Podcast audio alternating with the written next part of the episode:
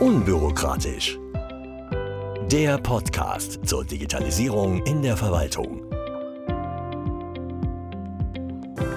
Herzlich willkommen zu einer neuen Folge von Unbürokratisch, dem Podcast aus der eGovernment-Redaktion. Mein Name ist Nathalie Ziebolz. Und ich bin Nicola Hauptmann. Heute geht es um künstliche Intelligenz in der Finanzverwaltung. Dazu haben wir ein Interview mit Prof. Dr. Christoph Schmidt von der Hochschule für öffentliche Verwaltung in Ludwigsburg. Aber zunächst einmal sprechen wir über den Stand der Digitalisierung. Stand ist leider ein gutes Stichwort. Der Bundeskanzler hat in seiner Rede zum Deutschlandpakt von Stillstand gesprochen, den die Bürgerinnen und Bürger leid seien. Und er auch. Die ausufernde Bürokratie und das Nachhinken bei der Digitalisierung spielen dabei eine große Rolle. Ja, es ist viel liegen geblieben in den letzten Jahren. Aber auch mit den eigenen Digitalisierungsplänen der Ampelregierung geht es ja eher langsam voran. Und seit Ende August wissen wir dazu auch genaueres. Was wir vielleicht nicht so gern gewusst hätten. Aber erstmal von vorne. Der Bitkom hat die Digitalisierungsvorhaben der Bundesregierung in einem interaktiven Dashboard, dem Monitor Digitalpolitik, zusammengefasst und ausgewertet. Ergebnis? Von 334 Digitalprojekten sind bis jetzt erst 38 umgesetzt, also lediglich 11 Prozent. Dabei ist die Legislaturperiode fast zur Hälfte rum. 66 Prozent der Projekte sind immerhin begonnen. Wobei natürlich auch die Frage ist, welche Vorhaben schon umgesetzt sind. Nicht alle sind ja gleich wichtig. Im Dashboard kann unter anderem deshalb auch nach Relevanz gefiltert werden. Das stimmt natürlich. Bei den aufgeführten Projekten stehen sehr kleine Maßnahmen neben den richtig dicken Brettern, wie dem OZG. Aber auch das ist bekanntlich noch nicht umgesetzt. Dazu meinte der Bitkom-Präsident Dr. Ralf Wintergerst, das OZG sei mittlerweile, wenn es nicht komme, wenn es nicht schnell umgesetzt werde, auch peinlich für Deutschland, das sich immer noch im Faxzeitalter befinde. Es gibt aber auch Lichtblicke. Positiv erwähnt wurden zum Beispiel der schnellere Ausbau von Breitband- und Mobilfunknetzen im letzten Jahr, wonach Deutschland im europäischen Vergleich jetzt auf Platz 4 bei der Versorgung mit Telekommunikationsleistungen liege und auch die Gesetzesinitiativen aus dem Bundesgesundheitsministerium. Apropos Gesetzesinitiativen. Es gibt auch Neues zur Verwaltungsdigitalisierung. Das Bundeskabinett hat bei der Kabinettstagung auf Schloss Meseberg eine neue Datenstrategie beschlossen.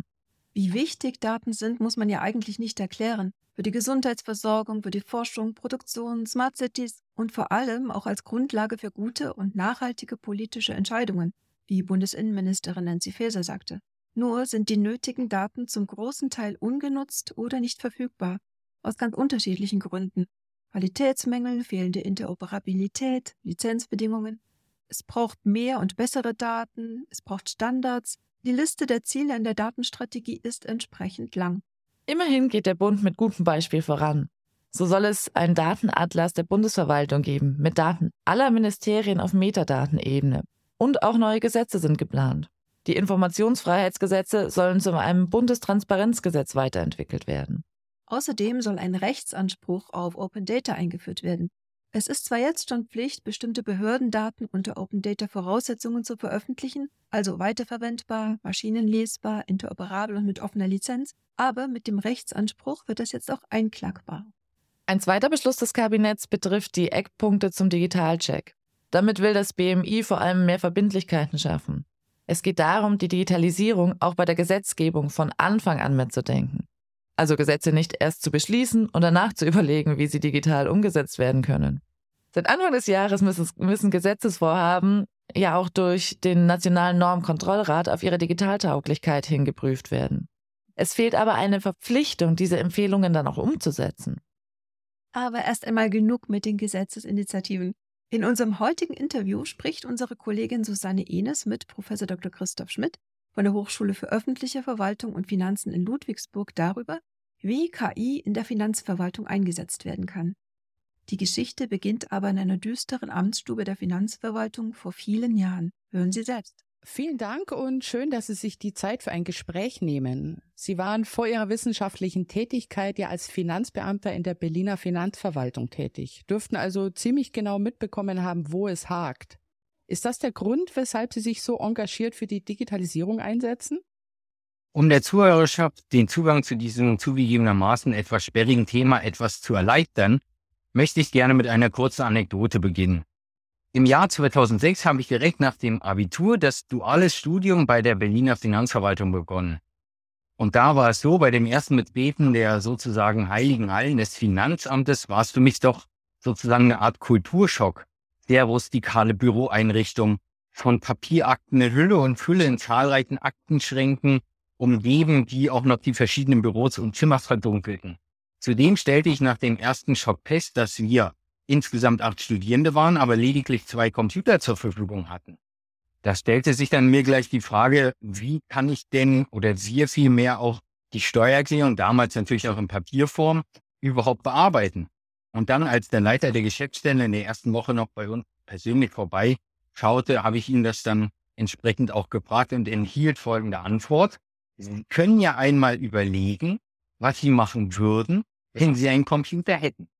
Das war die Antwort, die hat sich bei mir eingebrannt.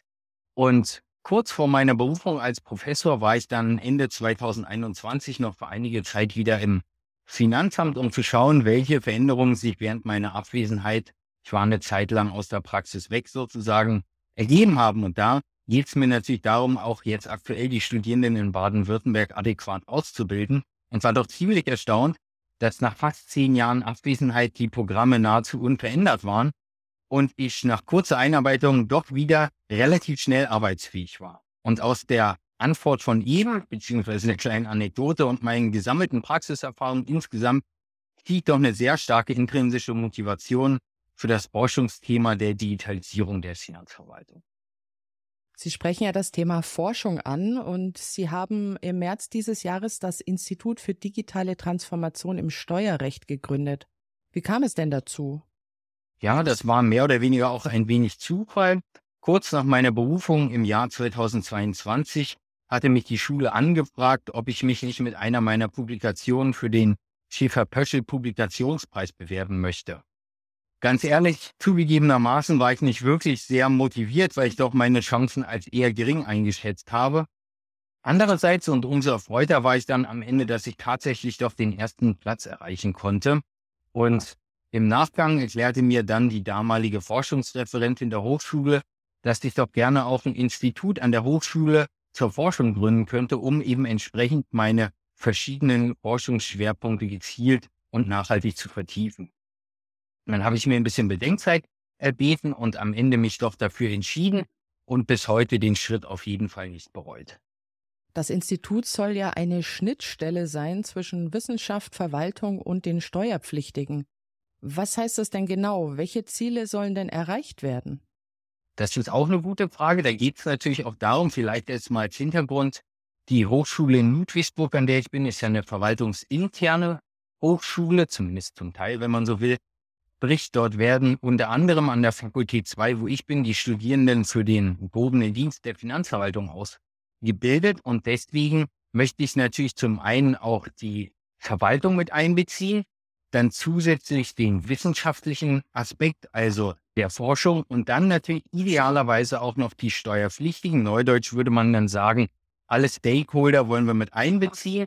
Und letztendlich geht es mir darum, idealerweise so eine Art Win-Win-Situation zu schaffen. Also wenn wir mal von der Vereinfachung des Besteuerungsverfahrens ausgehen als Ziel, dass dann zum einen die Steuerpflichtigen, aber eben auch die Verwaltung selbst davon profitieren können. Und ich möchte gerne im Institut die verschiedenen Expertinnen und Experten der Verwaltung, insbesondere die, die sich mit Digitalisierung beschäftigen, dann gerne auch der Wirtschaft und der Wissenschaft und natürlich auch die Steuerpflichtigen beziehungsweise Steuerberaterinnen und Steuerberater auch noch mit einbeziehen und letztendlich, dass alle sich gegenseitig was zeigen und auch austauschen können und idealerweise dann eben auch Kompetenz bereitstellen. Und mit verschiedenen Vorhaben möchte ich insgesamt eben auch zur Digitalisierung der Finanzverwaltung einen merklichen Beitrag leisten. Einer der Forschungsschwerpunkte am Institut ist ja das Thema künstliche Intelligenz.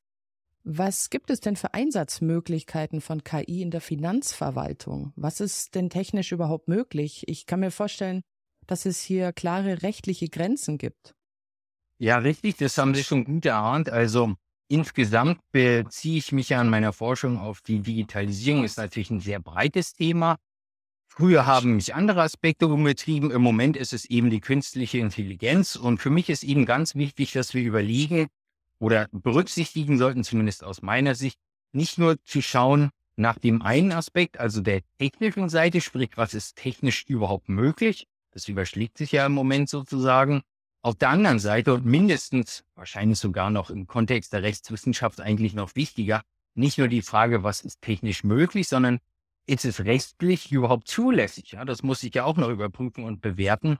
Von daher muss eben beides auch in einem Einklang sein. Ja, wenn man früher zurückdenkt, da hatten wir so technische Hürden, Rechnerkapazitäten waren problematisch. Jetzt ist alles mehr oder weniger technisch denkbar oder vieles zumindest.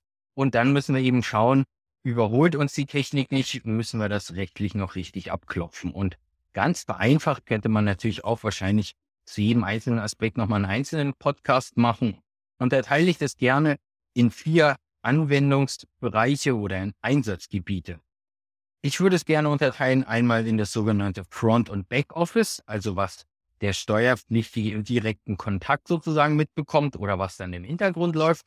Und dann eben auch noch wichtig, weiterhin im Hintergrund einmal die sogenannte Entscheidungsunterstützung und dann eben auch noch Entscheidungsautomatisierung. Gerne würde ich mal aus meiner Sicht ein paar aktuelle beziehungsweise auch potenzielle Anwendungsbeispiele aufzeigen, also die im Moment schon funktionieren oder eben aus meiner Sicht denkbar sind. Zum einen wäre beim sogenannten Front Office der Klassiker, ich denke, das ist allen Zuhörerinnen und Zuhörern schon durchaus geläufig, die sogenannten Chatbots. Das gibt es ja nicht nur in der Verwaltung. Beispielsweise in Baden-Württemberg gibt es auch einen Steuer-Chatbot, der lernt auch schon fleißig dazu. Der kann dann diejenige Person eben entsprechend auch die Anfragen einfach reinschreiben und idealerweise auch eine sinnvolle Antwort bekommen. Was dann im Hinblick auf die Barrierefreiheit, was gerne auch mal unter den Tisch fällt, aus meiner Sicht noch sehr wichtig ist, zum Beispiel, dass die Steuererklärung, wenn wir jetzt mal das Elster-Portal nehmen, was ja das klassische Portal ist, worüber die elektronische Steuererklärung abgewickelt wird, dass sie hier eine Sprachinteraktion haben. Also zum Beispiel nicht mehr mit den Händen alles eingeben müssen, sondern einfach über Sprachsteuerung oder Screenreader-Apps oder irgendwie sowas. Ja, also das denke ich, wäre wär für das Front Office schon sinnvoll. Dadurch hätten wir natürlich auch Vorteile von der ständigen Erreichbarkeit und vor allem auch eine Entlastung von, sagen wir mal, vielleicht nicht so beliebten Tätigkeiten, die eher so routinemäßig und vielleicht auch von dem Personal als störend empfunden werden. Dann beim Backoffice.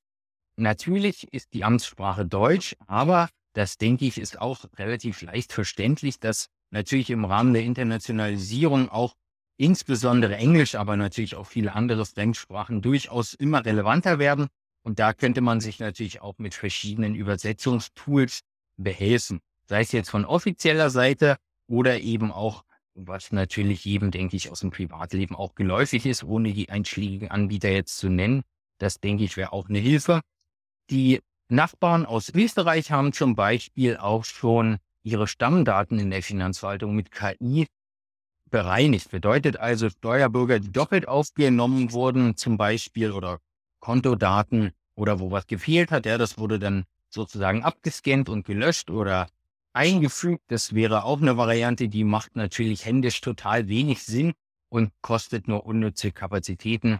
Da ist die österreichische Finanzverwaltung sehr transparent, publiziert auch, wie viel eingespart wurde und das war durchaus erstaunlich. Ja. Also, dass die Arbeit, wenn ich es auch richtig im Kopf habe, von mehreren Wochen, ich glaube in zwei Tagen oder so gemacht wurde.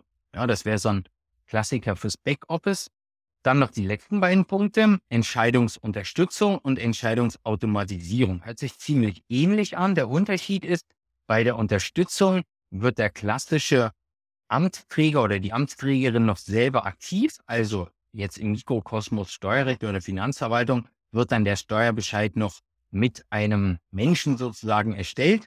Aber die Person bekommt dann eventuell Rechtsanwendungsvorschläge. Also dadurch, dass ja auch der klassische Spruch, den denke ich, kennt auch jeder, ja, zwei Juristen, drei Meinungen. Die Rechtslage ist nicht immer so ganz eindeutig. Also könnte ja zum Beispiel die KI einen Anwendungsvorschlag machen, wie der Fall anders weichen zu lösen wäre.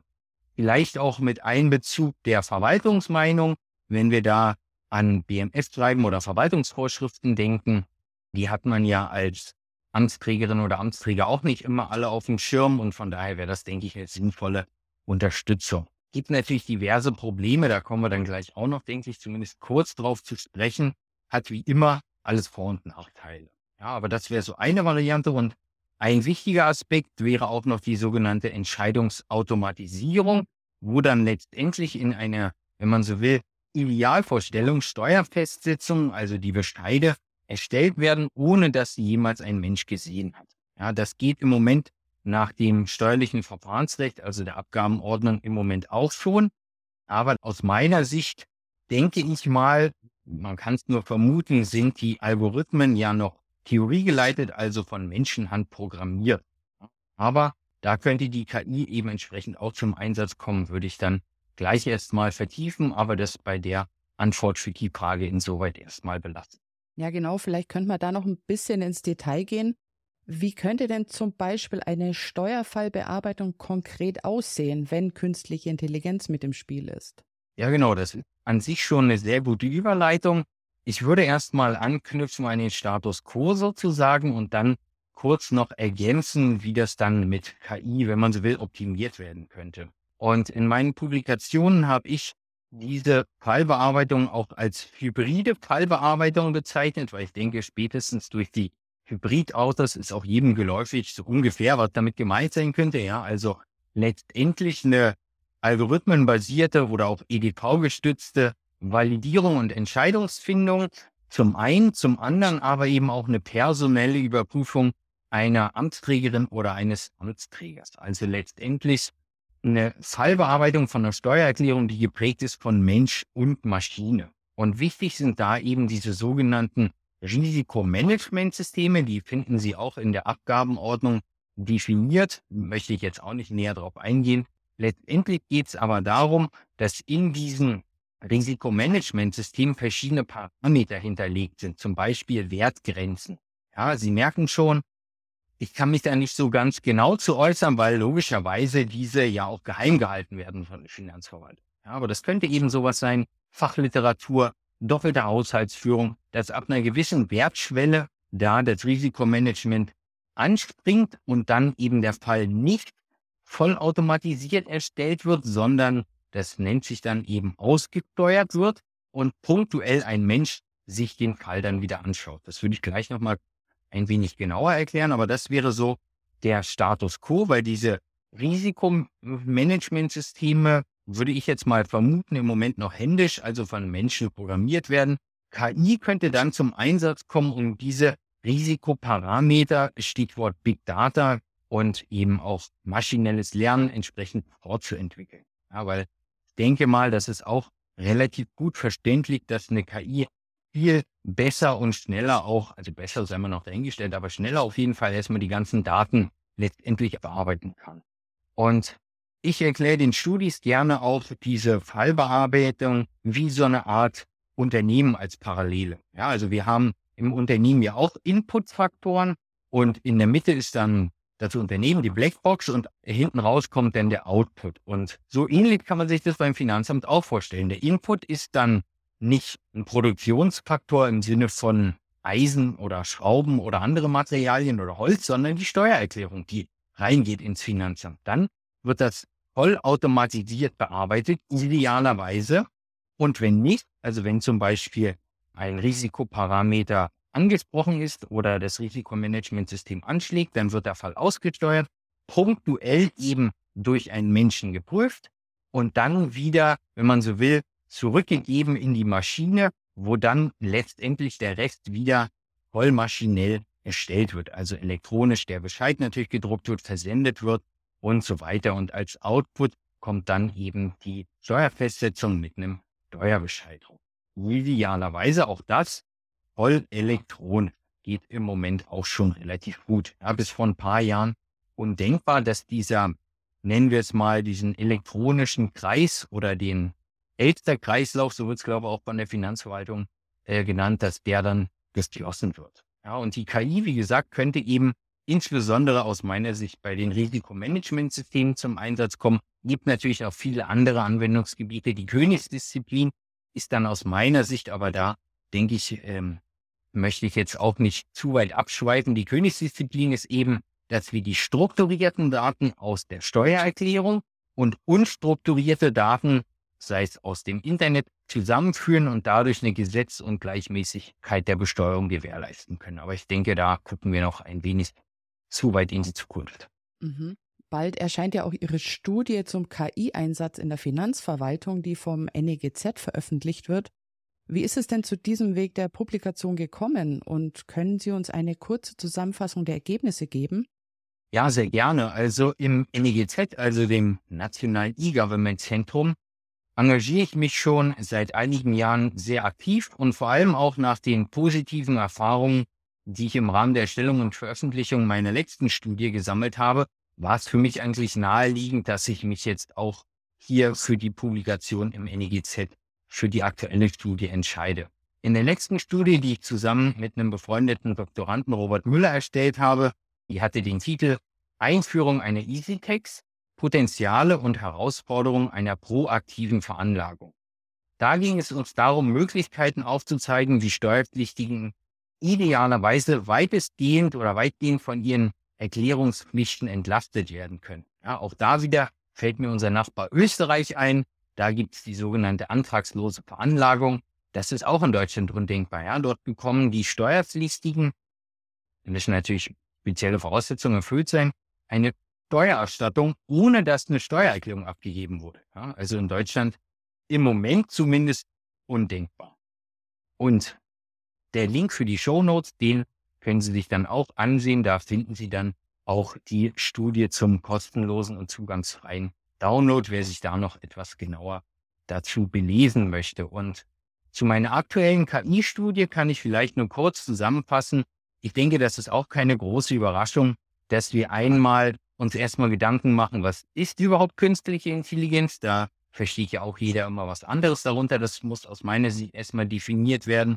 Und insbesondere geht es auch darum, im hoheitlichen Bereich genau abzuwägen, wann kann ich denn beispielsweise Deep Learning als so spezielle Unterfallart, wenn man so will, von KI einsetzen, weil insbesondere da das Problem der sogenannten algorithmischen Blackbox damit einhergeht. Ja, da geht es dann darum, dass wir auch Transparenz und Nachvollziehbarkeit schaffen müssen, was natürlich in der freien Wirtschaft schon wichtig ist, aber für die Verwaltung dadurch, dass wir ja an Recht und Gesetz gebunden sind, noch umso wichtiger sind.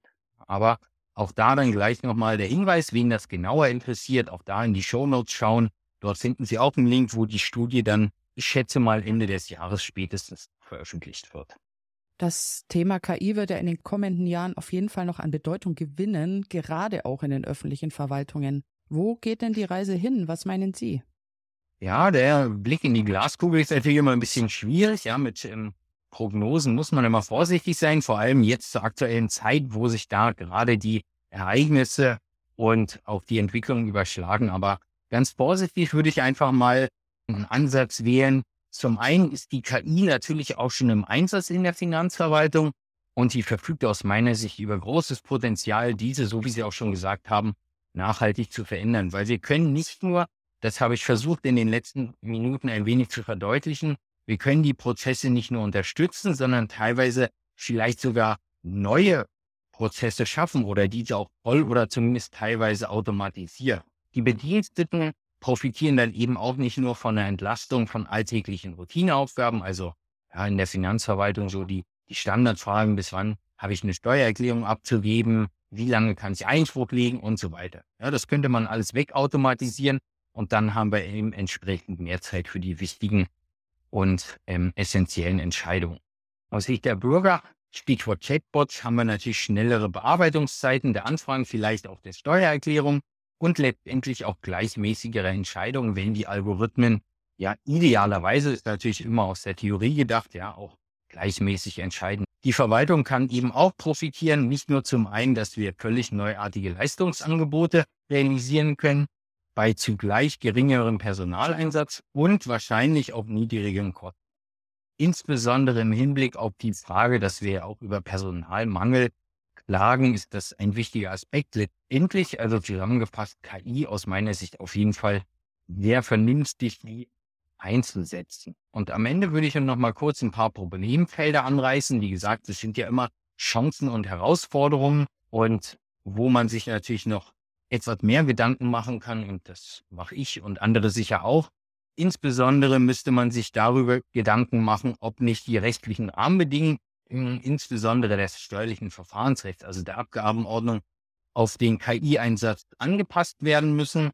Oder auch die Frage der Diskriminierung müsste adressiert werden. Die intransparenten Entscheidungen, also Blackbox, das hatte ich ja schon erwähnt, stellt sich auch die Frage, wer kontrolliert die Algorithmen? Werden sie überhaupt kontrolliert? Wie können wir das Ganze evaluieren? Müssen wir uns vielleicht über ein neues Thema der Staatshaftung unterhalten? Auch alles super interessant. Und der letzte wichtige Punkt eben auch, das Personal innerhalb der Verwaltung mitzunehmen. Also Neudeutsch Change Management nicht unter den Tisch fallen zu lassen. Und wer sich dafür interessiert, wie gesagt, gerne auch dann beim NEGZ demnächst mal vorbeischauen und Ansonsten möchte ich mich gerne auch nochmal bei Ihnen und den Zuhörenden für die Zeit bedanken. Ich freue mich gerne auf über kritisches Feedback sowie spannende Rückfragen. Die Kontaktdaten dazu finden Sie dann auch entsprechend in den Show Notes und da, wie gesagt, auch den Link zur aktuellen Studie beziehungsweise zur KI-Studie, die demnächst dann auch erscheinen wird. Ja, genau so machen wir es. Die Links sind in den Show Notes. Und ich bedanke mich auch bei Ihnen für Ihre Zeit und Ihre interessanten Ausführungen, Herr Schmidt. Ja, sehr gerne. Interessant fand ich ja den Blick nach Österreich. Daran zeigt sich doch, was eigentlich machbar ist. Der Blick über den Tellerrand kann wirklich helfen, auch wenn es nur zur Ideenfindung ist. Hm, das stimmt. Aber für heute sind wir erstmal am Ende unserer Podcast-Folge angekommen. Danke, dass Sie uns zugehört haben. Mein Name ist Nicola Hauptmann. Und ich bin Nathalie Ziebolz. Bis zum nächsten Mal.